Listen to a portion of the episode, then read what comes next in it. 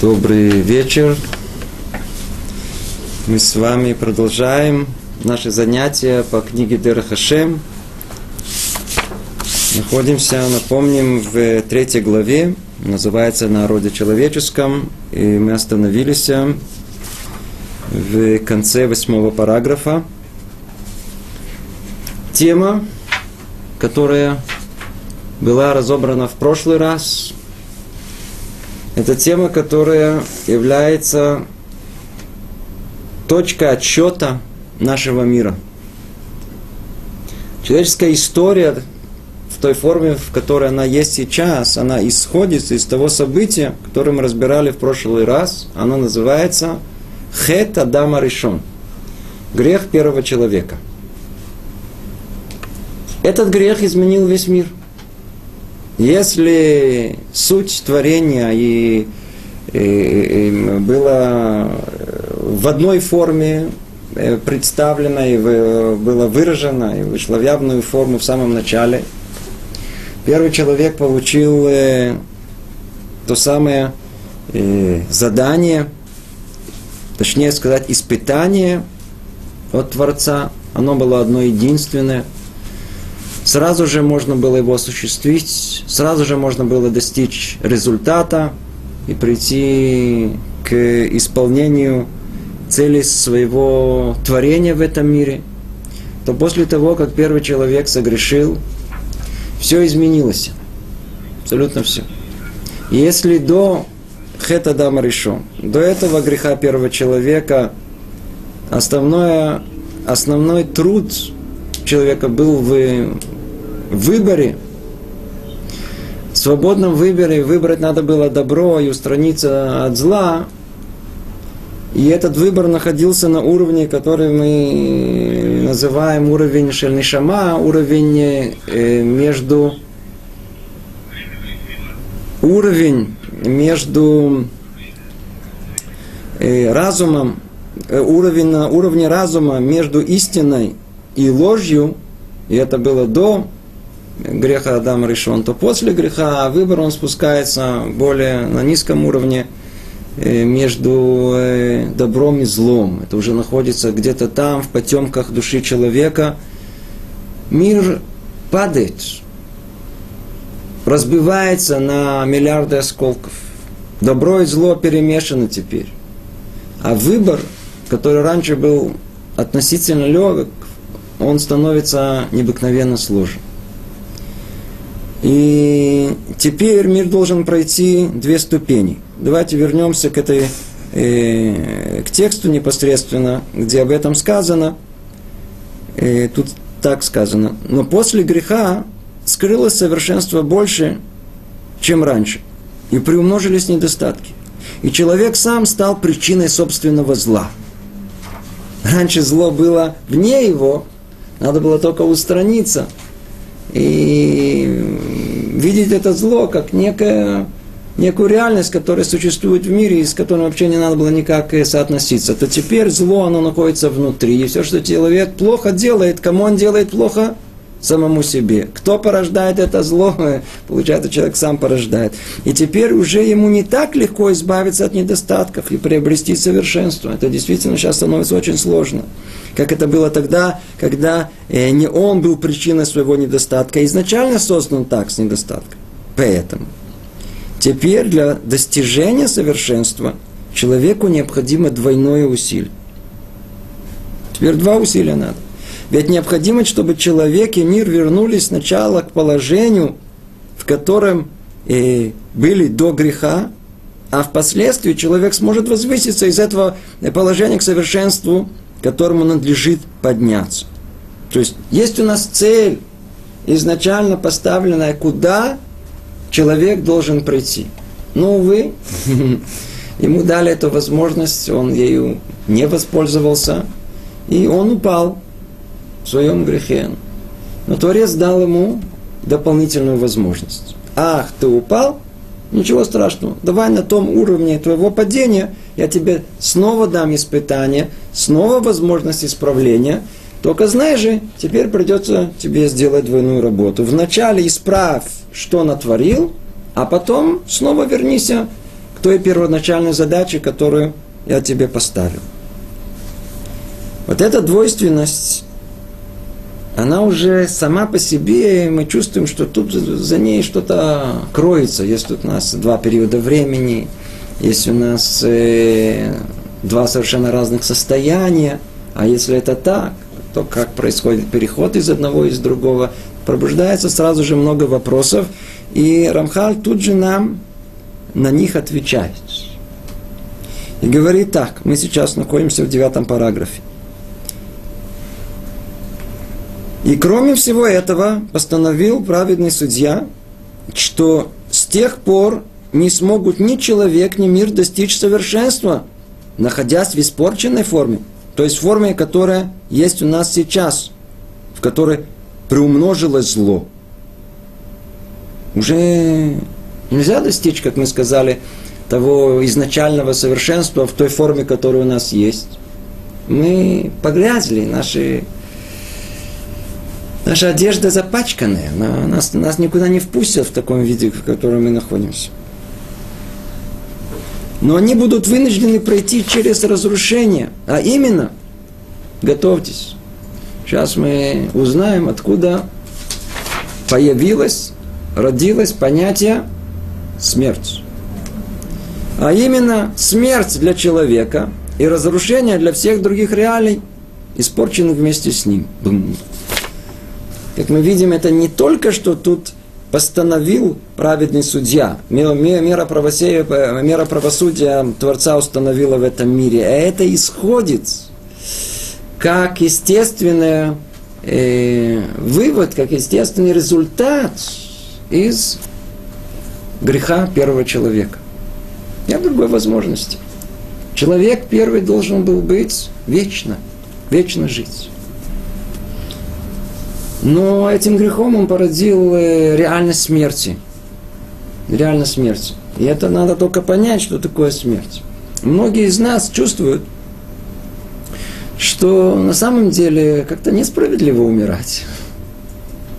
Есть люди, которые многое добились, а они полны планов, э, полны э, сил, они хотят жить. Основное лекарство, если кто-то придумает, больше всего, за которое все будут готовы платить практически все, это еще какое-то лекарство, которое продолжит э, возможности нам жить. Лекарство от э, бессмертия. Мы хотим бессмертия, мы хотим бессмертия. Ну, увы, человек сильно хочет жить, но ему приходится умирать. Но по сути, его желание и видение, что он хочет э, жить, оно правильно – он действительно интуитивно в душе чувствует, что на самом деле душа, она вечная, она, она не должна умирать. Совершенно не понимает, из-за чего надо умирать. Мы умираем по одной единственной причине, и эта причина, причины многого, что тут есть в нашем мире, это грех первого человека. Грех первого человека породил реальность смерти. Теперь, как она исходит? Снова, давайте только чуть-чуть э, Э, глубже это поймем. И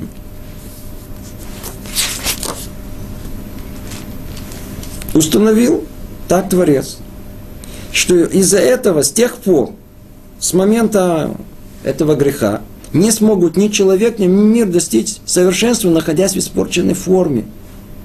То есть форме, которая есть у них сейчас, в которой примножилось зло. То есть, что появилось? Мы сказали, а зло, порча, которая была вне человека, она находится теперь внутри его. Тело, которое раньше было одухотворенным, высоким, как сейчас у человека душа, так до первородного этого греха было тело человека. На таком уровне тело находилось. Теперь тело, оно испортило само себе, самого, э, испортилось из-за этого греха. И все упало.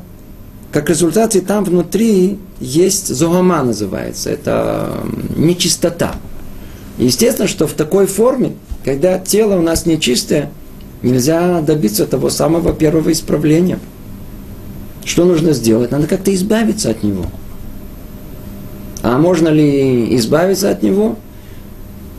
Ответ, который э, дает нам Творец через наших мудрецов, избавиться технически от этого просто невозможно. Кроме одного единственного, чтобы просто стереть, убрать эту нечистоту. Каким образом? Где она находится? В теле. Значит, тело, что с ним должно произойти? Оно должно уйти из этого мира. Как оно пришло в этот мир, так оно должно и уйти. И тогда что произойдет? Душа сможет очистить тело только после того, как сначала выйдет из него, тело умрет и разрушится. И тогда будет вновь построено новое здание, и войдет в него душа и очистит его. О, только таким образом это может произойти. То есть то тело, которое оно с этим грехом, оно, нельзя его исправить. Сейчас мы пойдем поймем почему. А как же все-таки в конечном итоге должно же пройти исправление? Очень просто. Тело умерет, как тут сказано, вновь будет построено новое здание, ну, будет воскрешение тела нового, и войдет в него душа, уже в новое тело, и вот тогда она очистит его окончательно. Также вся нынешняя форма мира будет разрушена, и мир будет разрушен и он обретет иную форму, подобающую совершенству. Как это произойдет, все тут же видят катаклизмы, по-видимому, что-то, астероид какой-то стукнется, или еще что-то там разру... взорвется, что-то, что-то произойдет. Нигде не написано, что это так должно произойти. Тут сказано ясно, а форма обретет иную форму, подобающую совершенству. Это форма гораздо более близкая к форме, где материальность этого мира становится гораздо более одухотворенной. И взгляд, так как эта реальность нам не подобна, то нам тяжело это себе представить. Но это форма существования, телесная, и, естественно, души более чистой в нем, и форма исправления, которая подобает совершенству. Поэтому установлено человеку умереть. Это плохая новость. Но что вам сказать, есть хорошая после этого новость. И ожить вновь. И это и есть воскрешение из мертвых. А миру установлено разрушиться и обновиться. И об этом сказали наши благословенные мудрецы в трактате Санедрин. Написано там так.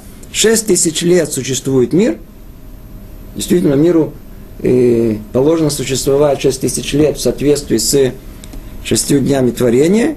И одну тысячу лет, да, седьмое тысячелетие, то есть к концу э, этого шести тысяч лет он будет разрушен, и в конце тысячи лет святой был Савион обновит свой мир. И тогда будет мир полностью э, обновлен, и будет находиться уже в другом состоянии. И тогда будет исполнено то первоначальное э, предназначение – для чего мир был сотворен, и цель этого мира будет осуществлена.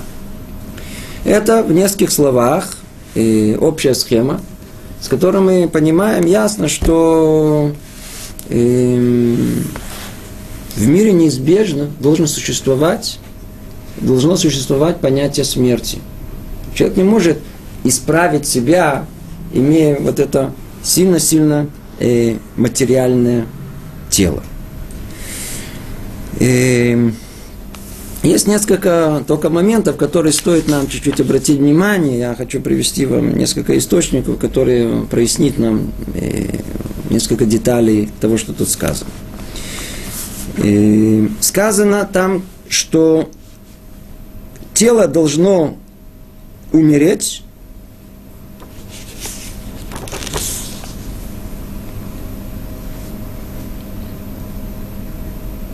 и разрушиться.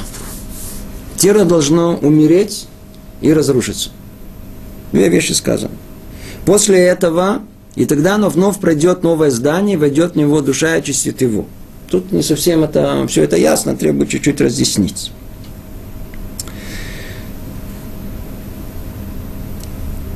Есть в прошлые, в прошлое занятие мы с вами говорили, что у души есть дополнительная функция, которая она была до момента этого греха. Как она называлась? Зикух. Что такое зикух? Это очищение. Это функция души, которая сейчас, после этого греха, она отсутствует. Мы не чувствуем, что наша душа, она одухотворяет наше тело. Не чувствуем это. Почему это не происходит? У нас у души забрали эту функцию. Но это ее основная функция, которая была до этого греха. И когда человек выбирает добро, устраняется от зла, а душа, столько энергии духовной освобождается, что это передается телу, и тело, оно освещается, оно очищается. Это была основная функция. Так вот сказано, Ешь зикуха на асаба кевер, литагер это гуф.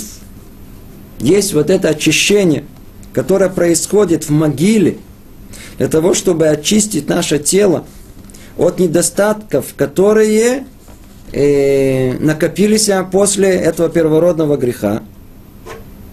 Каким образом?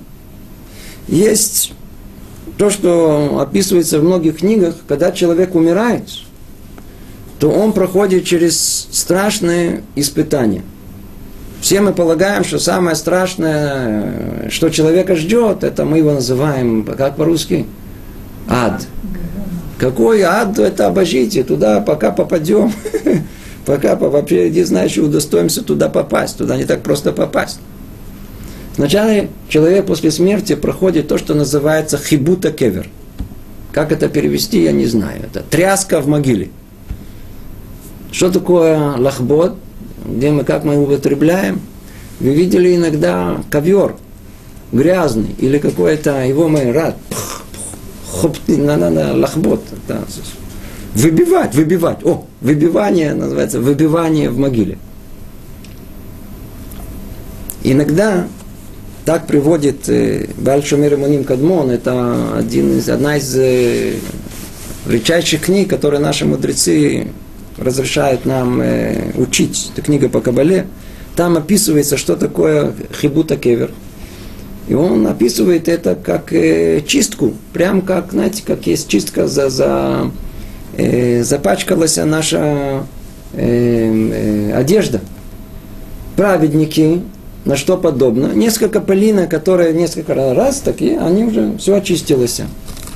Негодники, вы видели иногда, хорошо, хорошо, возьмите в пиджак или какую-то какую одежду, хорошо, надо вы, в болоте, там, в пыли, добавьте еще туда, не знаю, там, посыпьте каким-то песком, потом потряхните, и теперь это попробуйте вот так вот, и чтобы оно чистое было, попробуйте. Во-первых, начинаете делать, еще хуже становится. Это приблизительно описание того, что происходит в могиле. Сказано, приходят малахим, приходят эти ангелы, не будем их описывать даже, как они описаны. Есть люди, которые боятся всего, что мы тут говорим. И начинает с четырех сторон трясти человеческую душу для чего? Чтобы вытрясти ее из тела. Но так как тело, оно настолько привязано к своим желаниям телесным, ведь человек всю свою жизнь жил как животное, своими животными интересами – то они не вытрясаются. И боль, которая происходит там, хибута кевер, она невероятная, чтобы выбить у человека э, эти телесные желания. Он просто не хочет освободиться от них, он цепляется за них. Он хочет есть, пить, он хочет, он хочет знать, кто выиграл чемпионат мира по футболу, он, он, он хочет отомстить кому-то еще успеть, он хочет какую-то морду набить, он, он, и много чего он еще не успел, он то, вот, это надо все как-то вытрясти. Первое, первое. Там это пойдет наказание, это окончательное очищение будет там. Это отдельно мы будем говорить в геноме, в аду. Но надо сначала вытрясти душу, чтобы просто она отделилась от самой, э, от этой зоомы. Это, это, это, это, как-то надо вытрясти. Это называется хибута кевер. Называется хибута кевер. Праведников она происходит очень легко, а у негодника это через колоссальные мучения. И... происходит отделение души от тела, разве оно не происходит до того? Это, это, это, это и есть смерть, но она, она э, э, уходит на шама и уходит рог. Но, но есть часть, часть, но теперь надо нефиш. Нефиш, она, есть часть нефиш, которая остается всегда в могиле, и она та, из которой впоследствии будет воскрешение из мертвых. Нефиш это неоднородное. Там же есть все, все составляющие. Есть, есть, есть э, все, все пять составляющих человеческой души есть в нефиш. И они тоже постепенно, их надо вытрясти оттуда. Самая последняя, нефиш да нефиш, она остается в могиле. А более высокие, они тоже надо оттуда их вытрясти. Они все, все, это же есть э, сама физиология человеческого тела. Получается, что посредством хибута кевер, а, а, а в конечном итоге а, э, тело, оно может быть построено заново. Как уже более э, чистым и одухотворенным. По сравнению с тем телом, которое было у него э, до этого в этом мире. На что оно будет подобно? Оно будет подобно э, телу первого человека. И он подчеркивает, Аваля дайн ло мушлам кедугмата дама решен шиншал бахет.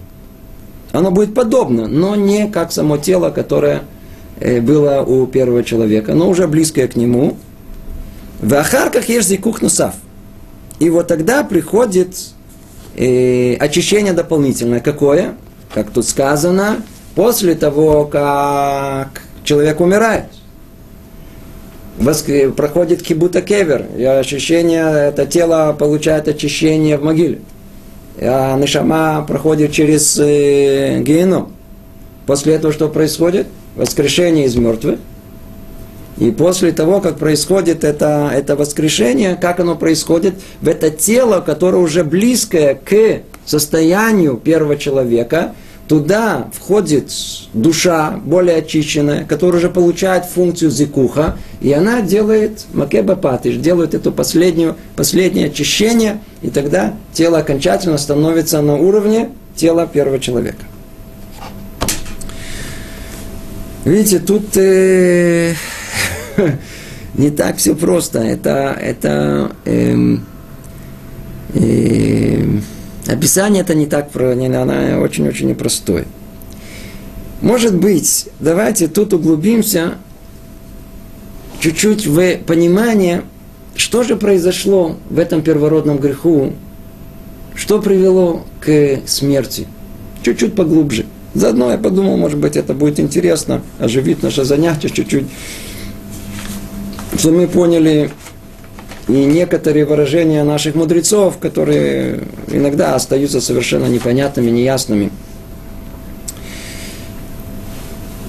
Это дама решен. Первый грех человека. В чем был грех? Описание, которое у нас есть, появился некий искуситель под названием Нахаш – ему удалось соблазнить первую э, э, Хаву, первую э, жену человека, Адама Ришон, она не хотела оставаться, она сама не хотела умирать, и она подумала, надо мужу тоже дать этого искушения, и в результате и он искусил из этого плода, позра, позла, плода познания добра и зла, и все, что остальное вы все знаете. Что они искусили? Ну, есть, естественно, какое-то э, ни из наших, ни каких-либо источников э, описание райского яблочка или типа этого. И с тех пор все ссылаются на какие-то яблока.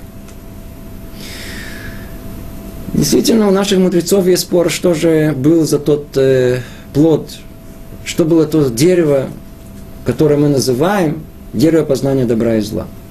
Открываем трактат Брахот, и там мы находим спор мудрецов. Я не буду приводить его к Эльшано, это нас запутает больше, но мы видим три мудреца, три великих Таны спорят, что был то самый плод.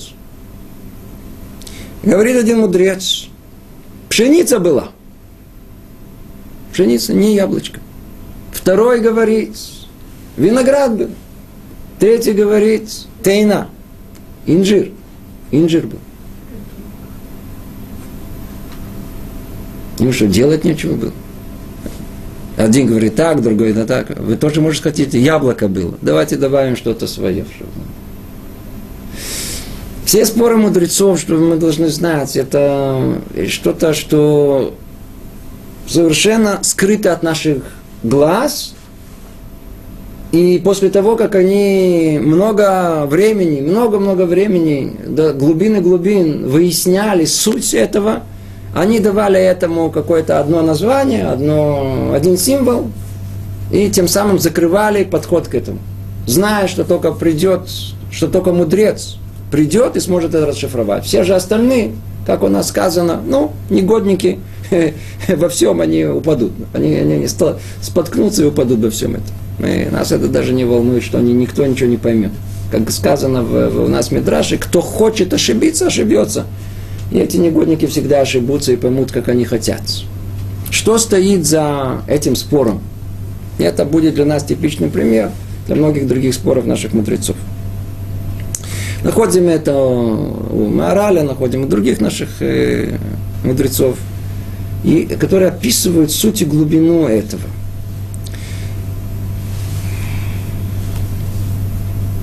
Во-первых, первое, что бросается в глаза, о том, что описание, которое есть, есть только три вида, э, три претендента на звание плода познания добра и зла. Пшеница, виноград и тейна. Откуда они взялись? А? а почему действительно не яблоко? Может быть, апельсина, может быть, буряк, я не знаю, может, еще что-либо. Естественно, что каждый из них давал такое простое какое-то объяснение. И объяснение, оно связано с многими выражениями, которые у нас есть в Таре, и мы во все не войдем. Э, но только мы чуть-чуть прикоснемся. Пшеница, она связана с тем, что у нас называется э, э, разум человека.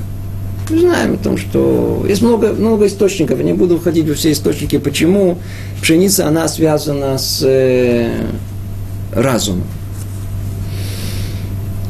Мудрец, который считал, что это древо познания было пшеница, что он полагал?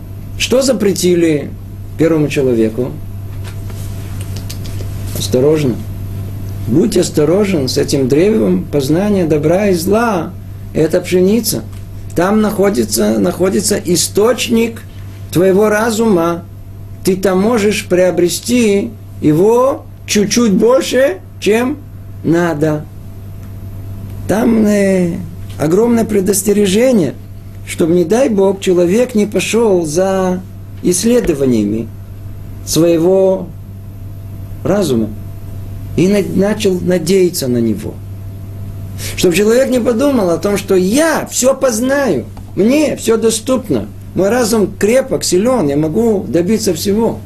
Я ученый, я все пойму в мире. Нельзя, сказал Творец первому человеку. Не полагайся на свой разум. Другой мудрец говорит, не, не, не, не. Что это было? Виноград. Виноград у нас всегда, гефен, виноград, имеется в виду не сам плод винограда, а то, для чего он существует в мире. Из него мы получаем вино. Ой, что сказано про вино у нас? Вино приносит проклятие в мир. Э, Нох, который должен был исправить этот мир, напился – и еще у нас есть много примеров Тарея, когда вино приносило проклятие в этот мир. Вино у нас связано больше с нашим состоянием души. Состоянием души. И предостережение, которое у нас есть, человек напьется, он э, теряет то самое вот это свое качество человеческое, которое приносит проклятие в этот мир. Поэтому говорят, не пей, не пей, не пей. Другое предостережение, которое есть, выражено в мнении третьего мудреца, который считает, что это было тайна. Тайна – это инжир. Откуда он взял этот инжир вообще? Ну, в чем согрешили? Э, в том и их э, как бы и прикрыли. Потому что впоследствии сказано, что Творец им дал прикрытие этому. И в этом смысл глубокий, я даже в этом не хожу, это дополнительная вещь. А с чем связан у нас инжир? Сладенький. Шоколадка.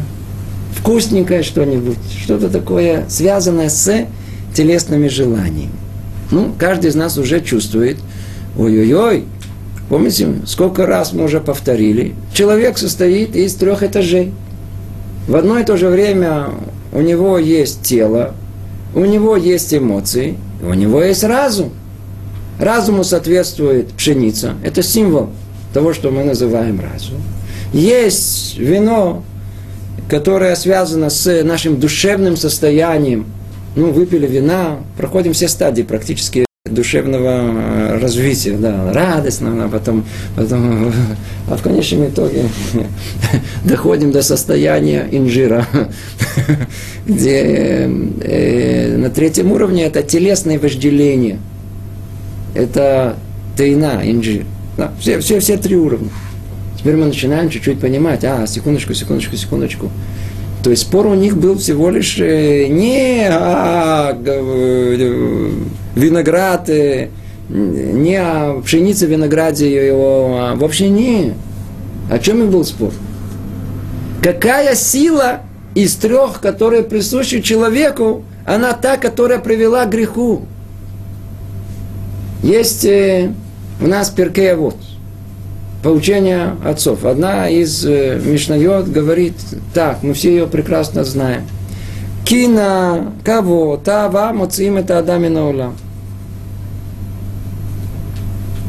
Стремление к почести, зависть и вожделение, они выводят человека из этого мира.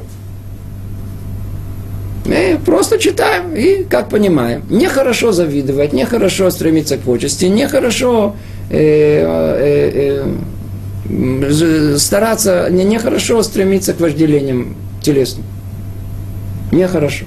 И это все? У. Тут скрыт секрет мира. Что сказано дальше? Выводит человека из этого мира. Они выводят его в прямом смысле. Они приводят к его смерти. Мы даже не знаем, это смерть человека. Что за этим кроется?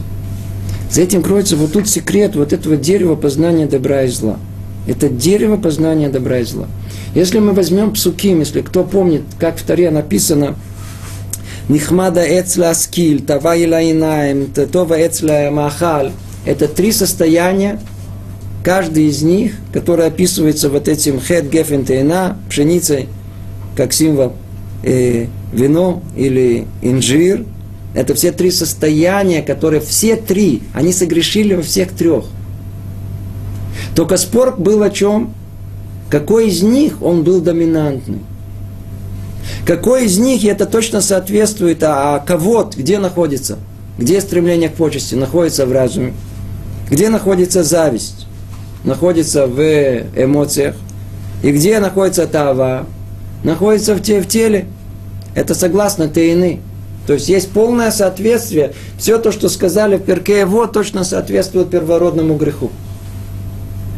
И в чем тогда был спор на этих мудрецов? Какая из этих сил, которая вышла из рамок, которые Творец им дал, из той пропорции добра и зла, э, который должен был быть в этот мире, э, какой из них оказалось доминантной, которое привело к первородному греху? То ли грех, он состоял в излишнем разуме, то ли в излишних эмоциях, то ли излишних стремлений к телесным желаниям. Но согрешили во всех трех. Это был спор мудрецов. Начинаем чуть-чуть больше понимать. Надо знать простое правило. Творец нам дал все в точной пропорции – все сотворено как в аптеке, в полном соответствии с душой человека, с его потребностью и с его душевными силами. И если нам дам разум, то есть и границы. Но только что. Творец дал возможность разуму выйти чуть-чуть за пределы этого. Он говорит, да, смотри, ты можешь искать и в том месте, в котором я не очень буду доволен – как папа говорит сыну, смотри, ты можешь поехать туда, но знаешь, что я не, недоволен буду. Теперь что? В этой точке у нас испытание. Поедешь или не поедешь? Разум нам дан. Он говорит, ну ты не полагайся на свой разум. а я могу полагаться. Не могу. Я полагаюсь, не полагаюсь. Вроде, а я же понимаю. Я же понимаю. в этой точке испытаний. В этой точке есть возможность человеку добавить что-то от самого себя. Точно так же это есть в эмоциях. Он тоже может добавить, эмоции необыкновенно нужны. Они будут служить э, работе нашей э, служению Творцу. Мы можем эти эмоции направить для того, чтобы завидовать другому человеку. Завидовать. Завидовать. Точно так же и с нашим телом. Нашему телу дается точно сколько нужно для поддержания нашей жизненной деятельности. Сколько надо съесть. Вот столько. Что же вы попросили дополнительную порцию? Для чего? Вот это называется уже смерть. Это уже это добавок.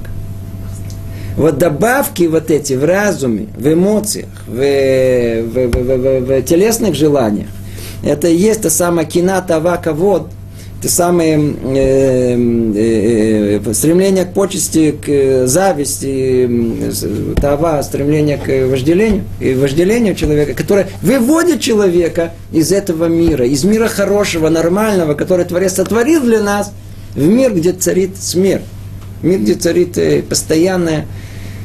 Люди же сходят с ума от тех проблем, которые сами себе сделали. Скажите, человек завидует кому-то, скажите, кому, от кого, кому плохо от этого, кроме него самого? Он сам себе создал геном, ад сам себе создал.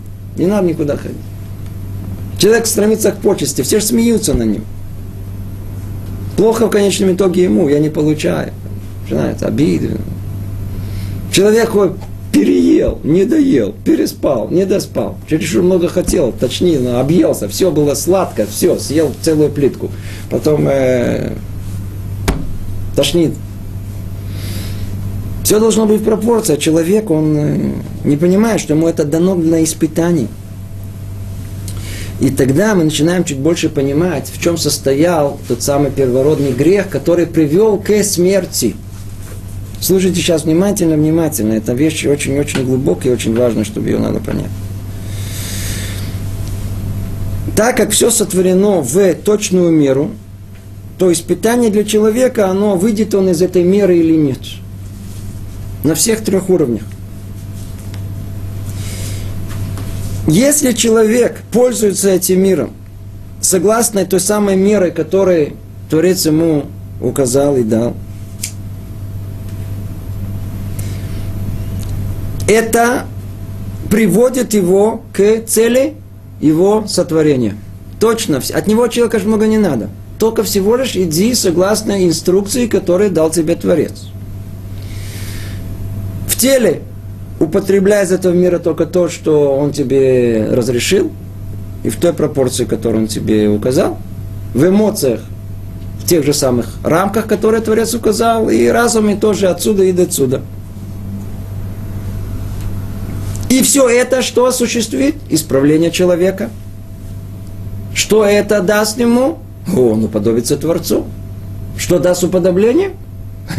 Он э, приблизится к нему. Ну, вспоминайте все прошлые занятия. Приближение к нему – это и есть цель всего творения.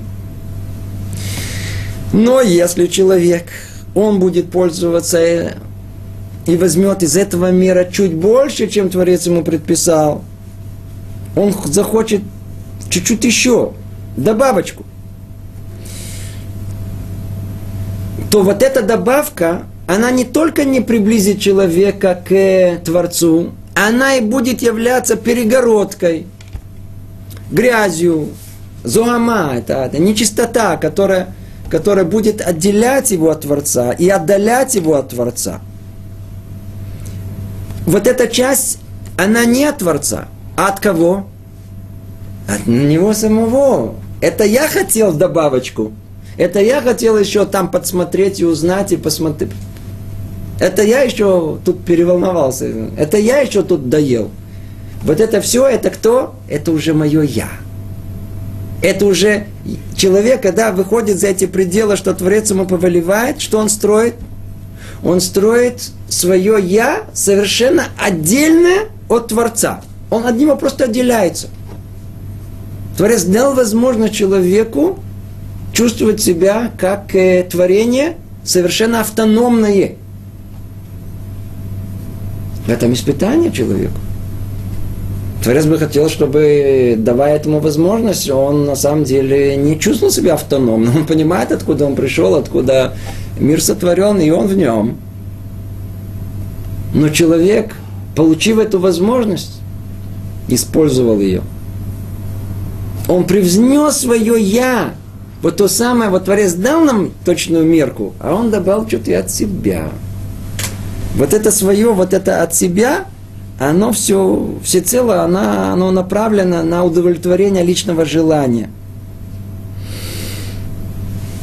И это отделяет его полностью от Творца, делает его совершенно автономным. Я сам по себе. Это есть эгоизм человека, назовите его, и так далее, и так далее. Все, все, все, все, что связано. Это есть смерть человека. Это то, что не, это то, что отделяет его от Творца. Поэтому а, это и есть та самая грязь, которая она накапливается в теле человека в конечном итоге. И оно никогда не позволит в том состоянии вот этого, никогда не позволит э, вернуться к Творцу и подобиться Ему. Поэтому что совершенно необходимо? Вот этот тосефет, вот эту добавочку, которую сам человек сам натворил себе, надо ее угробить в гроб. Надо, смерть должна быть прийти в этот мир. Надо ее убрать каким-то образом, да, чтобы, чтобы приблизиться. Это перегородка, надо ее убрать. Надо, она, она мешает. Она мешает. Ну, это в нескольких словах, я надеюсь, это более-менее было ясно, что кроется за спорами наших мудрецов с одной стороны, просто чтобы мы познакомились, а с другой стороны, есть в этом более глубокое понимание, как самого э, греха первого человека, так и причины смерти и почему э, человек в том состоянии, в котором у него есть, с тем телом, которое у него есть, своими вот этими личными желаниями, которые строят его «я» отдельное от Творца. Я существую сам по себе. Кстати, в этом объясняется существование светского человека, который вообще не чувствует присутствия Творца, он вообще даже не задумывается над этим. Совершенно нормально, он может прожить всю жизнь, родился, умер, даже ему в голову ничего не придет. Это то, что было дано ему, дана ему была эта возможность, этим первородным грехом совершенно не чувствовать присутствия мира, присутствия Творца в этом мире. Вообще, как будто его нету. Вообще, как будто его нет. Что, естественно, если бы это была речь шла о состоянии до первородного греха, об этом речь не могла бы идти. А после греха да, уже есть возможность существовать совершенно автономно, и вообще даже приблизительно не, не представляет себе, что есть Творец в этом мире. Почему? Человек полностью отделился от Творца. Как? Он совершенно бездумно пользовался этим миром во всех областях, на уровне, на уровне разума, на уровне э, чувств и на уровне э, тела. Но как только человек очищает себя, разум свой, начинает учить Тору, первую очередь Талмуд, для того, чтобы как-то подогнать свой разум к разуму Творца, очищает его.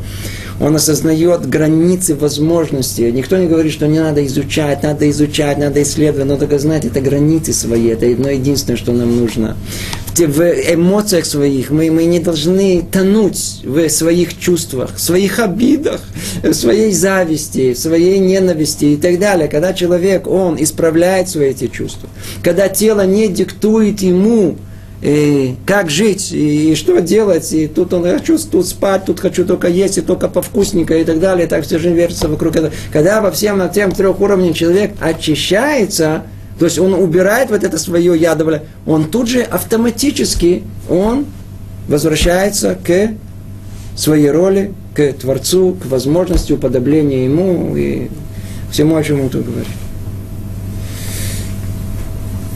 Давайте снова вернемся к тексту, снова посмотрим, что тут сказано.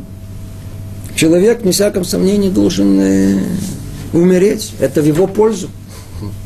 Это самое большое благо, которое в такое положение Творец нам, нас удостоил. Снова повторим. И кроме всего этого постановил праведный, что с этих пор не смогут ни человек, ни мир достичь совершенства, находясь в испорченной форме. Дальше мы будем говорить, это не наша тема, о, о, о мире испорченном, о том, что есть материя. Это следующая глава, там мы поподробнее будем говорить. И, э, то есть форме, которая есть у нас сейчас, в которой приумножилось зло. Вот в такой форме мы не можем достичь совершенства. А что же тогда? Они будут вынуждены пройти через разрушение, а именно смерть для человека и разрушение для всех других реалий, испорченных вместе с ними. Человек должен э, умереть, а тело вернуться куда? Оно из праха пришло в прах, оно должно вернуться, а э, э, мир должен тоже быть разрушен в том виде, так как он необыкновенно материальным, полностью соответствует э, человеку, который упал, очень материализированным. Душа, теперь что дальше произойдет? Душа сможет очистить тело только после того, как сначала выйдет из него. Оно должно выйти, оставить это тело одно. И тогда это тело, как мы сказали, должно пройти хибута кевер. И там происходит подготовка к будущему воскрешению. И тело умрет, да, там, и разрушится. Это то описание, которое мы уже сделали. И тогда будет вновь построено новое здание – Тогда оно произойдет воскрешение уже в новой состоянии, в, новом, э, в новых, с новыми возможностями, и войдет в него душа и очистит его. И тогда произойдет окончательный зикух, окончательное очищение, и тогда тело человека, каждого из нас, тех, кто удостоится, естественно, оно достигнет уровня тела первого человека. И дальше также вся Нынешняя форма мира будет разрушена, она обретет иную форму, подобающую совершенству. И дальше говорится о 6 тысяч лет. Э, ну, я надеюсь, каждый знает, какой у нас год идет. 5770 год. Сколько осталось? Принципе, если уже практически все прошли, осталось не так, не так много, и в принципе наши, иди знай, наши э, э, э, не ним каких э, наши правнуки и праправнуки, они где-то уже, иди знай, может быть, там э, в пределы достижимости они уже находятся, тем более, Шех, Раташем, сегодня, то, может быть, и с нами что-то тоже будет яснее. Давайте посмотрим, что дальше сказано. Таким образом, мы сейчас находимся в параграфе 10. Таким образом, время истинного воздаяния, то есть вышеупомянутое время получения награды и его место после воскрешения в обновленном мире. Сейчас идет э, уже описание того, а что дальше произойдет. И описание вообще, а где, а где, где истинное воздаяние человеку. То есть, когда, когда будет э, вышеупомянутое время получения награды, помните, мы там говорили на прошлом занятии, на позапрошлом, и где его место? Оно только после воскрешения. В обновленном мире. О, и человек будет наслаждаться в нем душой и телом. А не, как мы говорили, что есть мнение Рамбама, что это только будет душа. Вовсе нет. Это им э, душой и телом. Тело, оно также участвовало во всем, да, но естественно, что несправедливо, если бы оно бы не, не участвовало в этом, поэтому э, вознаграждение должно получить и тело также но только она должно воскреснуть. Да. Поскольку, э, поскольку его тело очищено душой и подготовлено ею наслаждаться тем благом. То есть уже сейчас, как мы уже перед этим описывали, и так как душа в состоянии уже будет лизакех очистить тело, то и тело теперь будет способно наслаждаться этим э, наградой. Однако люди там будут различаться – Теперь дальше идет необыкновенная вещь. Однако люди там будут различаться. Ступень и вознесенность каждого будет определяться в зависимости от меры его труда в мире служения и от того, что человек старался достичь и совершенства. То есть где там? Там после, э, где там, имеется в виду, и там это седьмое тысячелетие. Мы его называем как суббота. А где грядущий мир, о котором мы говорим, Улам Аба, это с восьмого тысячелетия и дальше. Тогда и будет состояние человеческого тела, очищенного, и души, которая способна его каждый раз все больше и больше поднимать. Зикуха харе зикух. И что там будет? Оказывается, там э, э, все люди разные будут. Все будет по-разному. Как? Ступень и вознесенность. Что за ступень и вознесенность? А каждый, на каждой ступеньке там внутри есть тоже много уровней. А, там цветы. Есть много разных цветов. Будет, будет праведники, и там тоже будет свои градации. Да, все, то есть все будет согласно меры чего? Согласно меры того, будет все определяться в зависимости от меры его труда в мире служения. Это насколько тело трудилось в этом мире, и от того, что человек старался достичь и совершенства. А что значит старался достичь совершенства? Насколько душа хотела, желала э, приближения к Творцу. Ибо по мере этого воссияет сама душа и осветит тело, и очистит его, и оба приобретут ценность и значимость, и удостоятся приближаться к Богу, быть освященными светом Его лица, наслаждаться Его истинным благом. Человек должен делать свое дело. Его задача э, стараться э, вложить меру труда в это служение и стараться достичь этого совершенно, желать этого, это роль человека. А со стороны Творца он будет освещать нас своим благом, да, э, светом его лица. И результат всего этого наслаждаться его истинным благом. Ну, мы приблизительно Э, э, э, описали, опять же таки, в общем, а я не знаю, если успеем сегодня, дальше идет уже более подробное описание всего этого процесса. Но факт тому, что у нас тут есть некие, так сказать, описание всего этого прохождения души. Давайте подведем некий итог, может быть, нам, чтобы, чтобы яснее, что все, все, все стало. Итог находится, кстати говоря, в утренней молитве, и каждый из нас утром произносит весь этот э, процесс. Когда человек утром встает, он говорит благословение утреннее. Помните? Мы говорим Элокай, Нишама, Шанататаби, Торай. Нахон? И, и давайте сейчас пройдемся. В принципе, это секум, это все, что мы сейчас учили, это все, все, все сказано в этой молитве, которую мы, мы, мы, мы читаем утром. Давайте постепенно пройдемся. Как бы биография, биография человека там находится. Первое, что сказано, Творец, э, есть у вас на русском языке Сидур, нет, ну, не важно, я вам буду переводить. Творец, а душа, которую ты дал мне, чиста она. Почему? Естественно, она хелекелока мималь. Изначально душа человека чиста, кристальная. Это там, там находится она из самого верха. Ата барата, ата и царта. Когда сказано ата барата, брия относится ешмиайн, она из ничего она была сотворена. Ата и царта, ты придал ей цура, форму. Когда? Дашет этимей баришит, и где она находится? Еще в самом начале. Она находится в, называется Отцара Нишамот. Есть место, да, которое и у него есть свои названия. И там душа находится в ожидании того, чтобы она спустилась в этот мир. И дальше тоже сказано, ну, на каком-то этапе она спускается в мир. Как сказано, атана фахтаби, ты ее вдул в меня, мое тело, ты вдохнул э, душу мою в тело мое, ватам и шамраба кирби.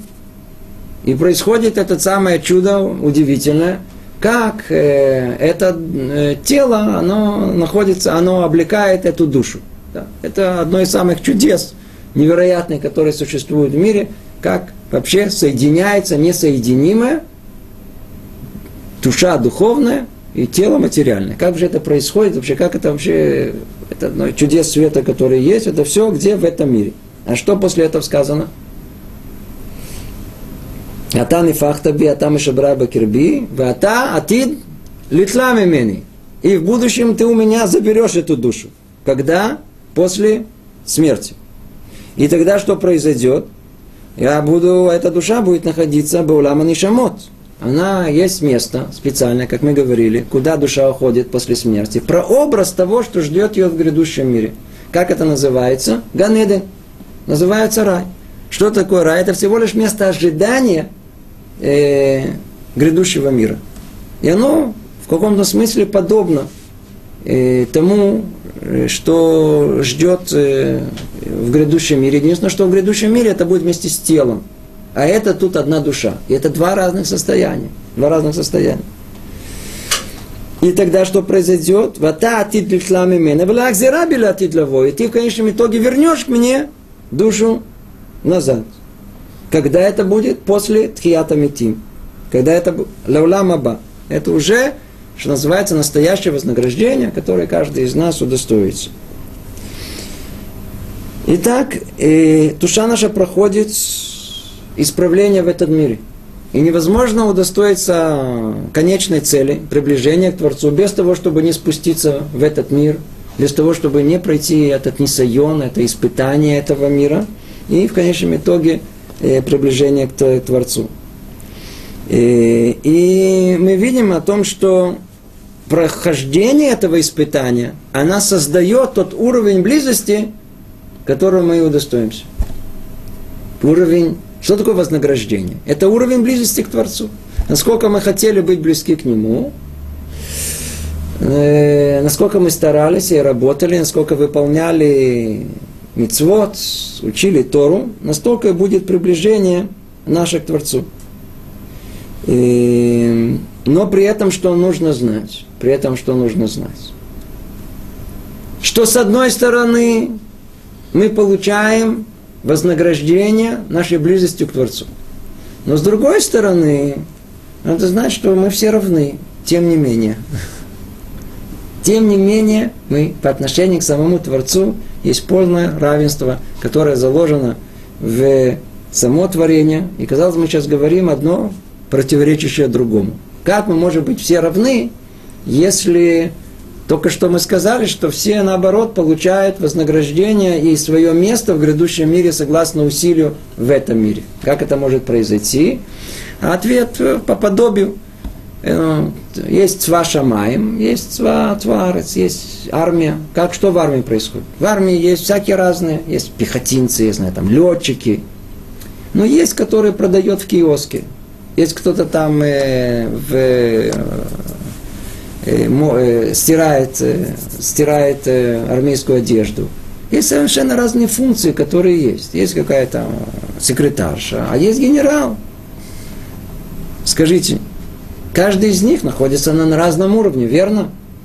Но по отношению к главе правительства, по отношению, я извиняюсь, слово убрать, по отношению к царю, которому они служат, для него все они все вместе взятые, кто они? Армия. Нет никакой разницы, все выполняют функцию, все служат мне. Как каждый из них своим образом.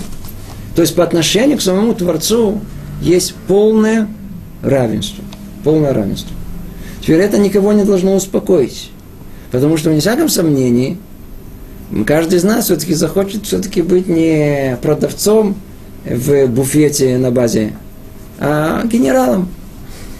Тем более, что в тех возможностях, которые Творец установил нам, еврейскому народу в первую очередь, это ну, полагается ходить в генеральском мундире, и мы должны постараться только, чтобы его не опорочить никак. И, в принципе, нам уже даже по выслуге лет могут нашить эти погоны.